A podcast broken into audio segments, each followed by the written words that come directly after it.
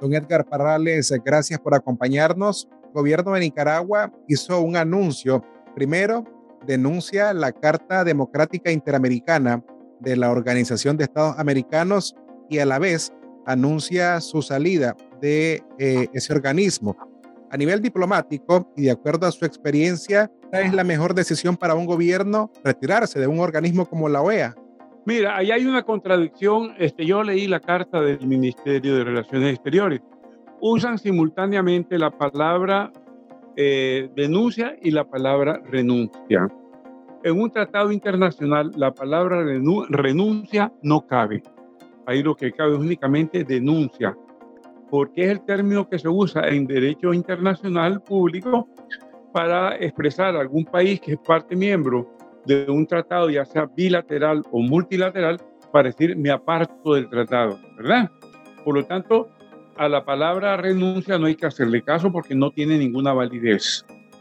Cuando ellos denuncian, dice el artículo 143 del Tratado de la OEA, que es la Carta de la OEA, que los países tienen pues el derecho de denunciar la carta cuando no quieren seguir pero que este, deben de entregar la carta en la Secretaría General de la OEA y la denuncia no tendrá efecto sino hasta dentro de dos años posteriores a la fecha de la denuncia.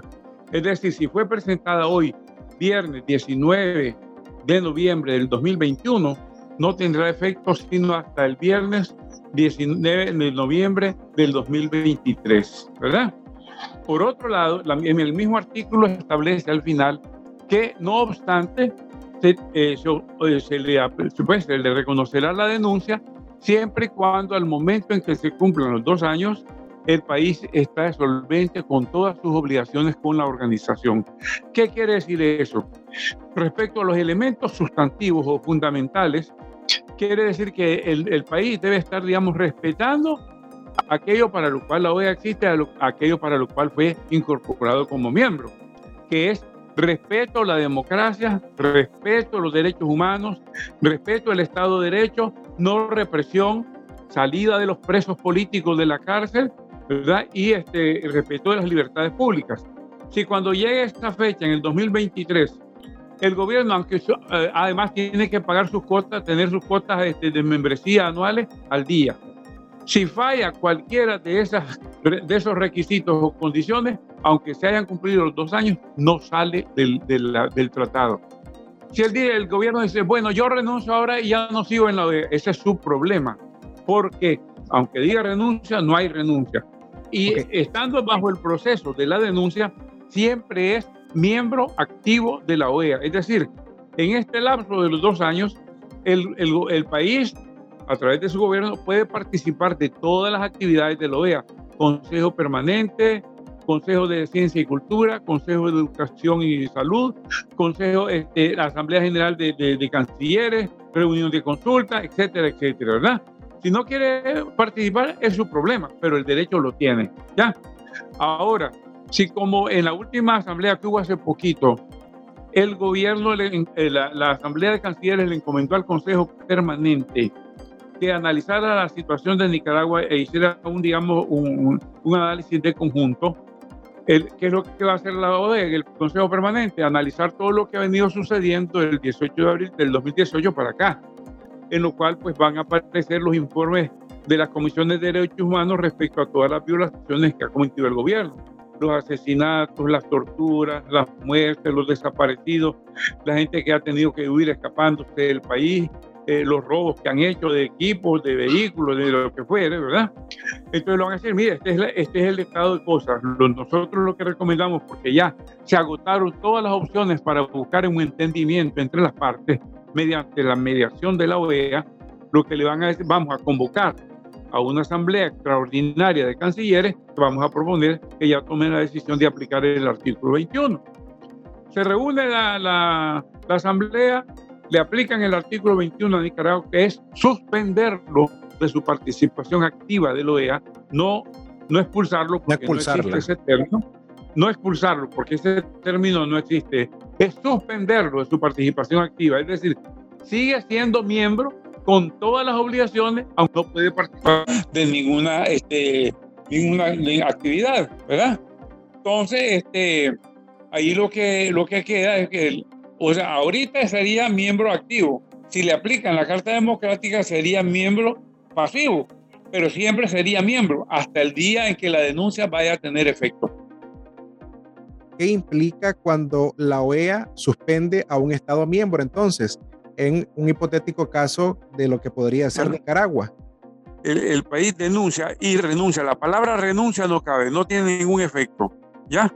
Es que yo creo, ellos están diciendo como renuncia, como diciendo, aquí terminó todo y no nos, no nos metemos más con este falso. La renuncia no cabe, solo la denuncia y tiene efecto dos años después. Pero tiene que haber cumplido con todas sus obligaciones. Si no, aunque se cumplan los dos años, el país sigue siendo miembro. Mi pregunta, mi pregunta es entonces, a pesar de este anuncio que ha hecho el gobierno de Nicaragua el día de hoy, a través de su ministro de Relaciones Exteriores. Esto no detiene ninguna gestión que a nivel del organismo y sus estados miembros puedan estar realizando para tratar de encontrar una solución a la crisis de Nicaragua. En absoluto no detiene nada, en absoluto, ¿verdad? Este, como te digo, el, el, el país sigue siendo miembro y el organismo sigue realizando todas las acciones que estaba realizando para buscar una solución al país, ¿ya? Es decir, el Consejo Permanente va a ser la síntesis de, de, las consideraciones y se la va a pasar a la Asamblea de Cancilleres para que tomen la decisión de sancionar a Nicaragua, o sea, de, de, su participación activa, ¿ya? Pero quedando siempre obligado a responder por sus obligaciones todas, eh, principalmente la de respetar, defender y promover los derechos humanos. Ahora, claro está que el gobierno de Nicaragua busca con retirarse de la OEA en no cumplir con sus obligaciones ante este organismo, principalmente con el respeto a los derechos humanos. ¿Cuáles serían, las, ¿cuáles serían las implicaciones para un Estado, en este caso, retirarse del organismo? Bueno, no, es que eso es lo que ellos quieren, pero no pueden hacerlo así, así por así. Es mediante la denuncia. Es la única forma de retirarse, la denuncia, nada más. Y el mecanismo es que tiene vigencia a partir de dos años, a cuando se cumplan dos, dos años. Ahora, el, el, eh, la, la, organización puede seguir eh, atendiendo el asunto, inclusive puede instruir a sus miembros que tomen decisiones bilaterales es decir, rompimiento de relaciones con Nicaragua, o bajar el nivel de las relaciones a nivel de encargados de negocios, o tener también, eh, digamos, consecuencias en el aspecto de las relaciones comerciales. Ya me entiendes, hay una serie de consecuencias que pueden darse de esta, eh, diríamos, tosudez, de esta intransigencia del gobierno en no querer respetar los derechos humanos. Ahora, es razonable una decisión como esta, que claro está, el gobierno debe estar consciente de lo que implica apartarse de un, de un organismo como la OEA. En este caso, eh, podría un gobierno aislándose y apartándose de cada uno de principalmente los beneficios económicos a través de los financiamientos con organismos internacionales, poder tener una estabilidad como la que tratan de, de promover acá? No, nunca la van a poder tener porque por añadidura, aparte de la OEA, está también vemos la acción del gobierno de los Estados Unidos y la acción de Europa. Estados Unidos ya aprobó la ley Renacer, en la cual establecen uno de los, como uno de los puntos que el gobierno va a impulsar acciones para presionar más intensamente a los gobiernos, eh, a los este, organismos financieros internacionales para que no tengan ninguna relación financiera con Nicaragua. Ni préstamos, ni donaciones, ni cooperación, nada. ¿Ya? Y eso va a implicar Fondo Monetario, Banco Mundial, el BID, Banco Interamericano de Desarrollo, el Banco Centroamericano de Integración Económica y cualquier otra entidad que esté bajo el amparo, bajo la mampara de los Estados Unidos. Y Europa va a hacer lo mismo. Europa también le va a aplicar medidas similares. O sea que no es solo lo de, hay una concertación de acción entre gobiernos y la, y la, y la, y la este, organización de los Estados americanos. ¿ya? Lo que no cubra lo de la organización lo van a cubrir los otros. Una última pregunta para terminar esta plática que me ha concedido. En este caso, resulta contradictorio como el gobierno nicaragüense señala de injerencista las acciones de la OEA. Sin embargo, hace más de 40 años, cuando los roles eran distintos, esto no se mencionaba. No solo hace 40 años, hace pocos años, en el 2009, cuando a Mel Zelaya lo quitaron del cargo como presidente de Honduras porque este, estaba queriendo cambiar la constitución para reelegirse porque la, constitución se lo prohibía. Entonces, de acuerdo a lo que la misma constitución establecía que era como un delito, la Corte Suprema de Justicia y el Legislativo lo quitaron del, del cargo y nombraron un gobierno interino. Entonces, de eso salieron Daniel Ortega y Hugo Chávez, ¿verdad? Porque Mel, Mel, Mel Zelaya era compinche de ellos que se valieron para este, presionar en la OEA para que declararan golpe de Estado y sacaran a Honduras de la OEA, o sea, que la, que la, que la suspendieran. Y lo lograron. Convencieron a la gente y lo lograron.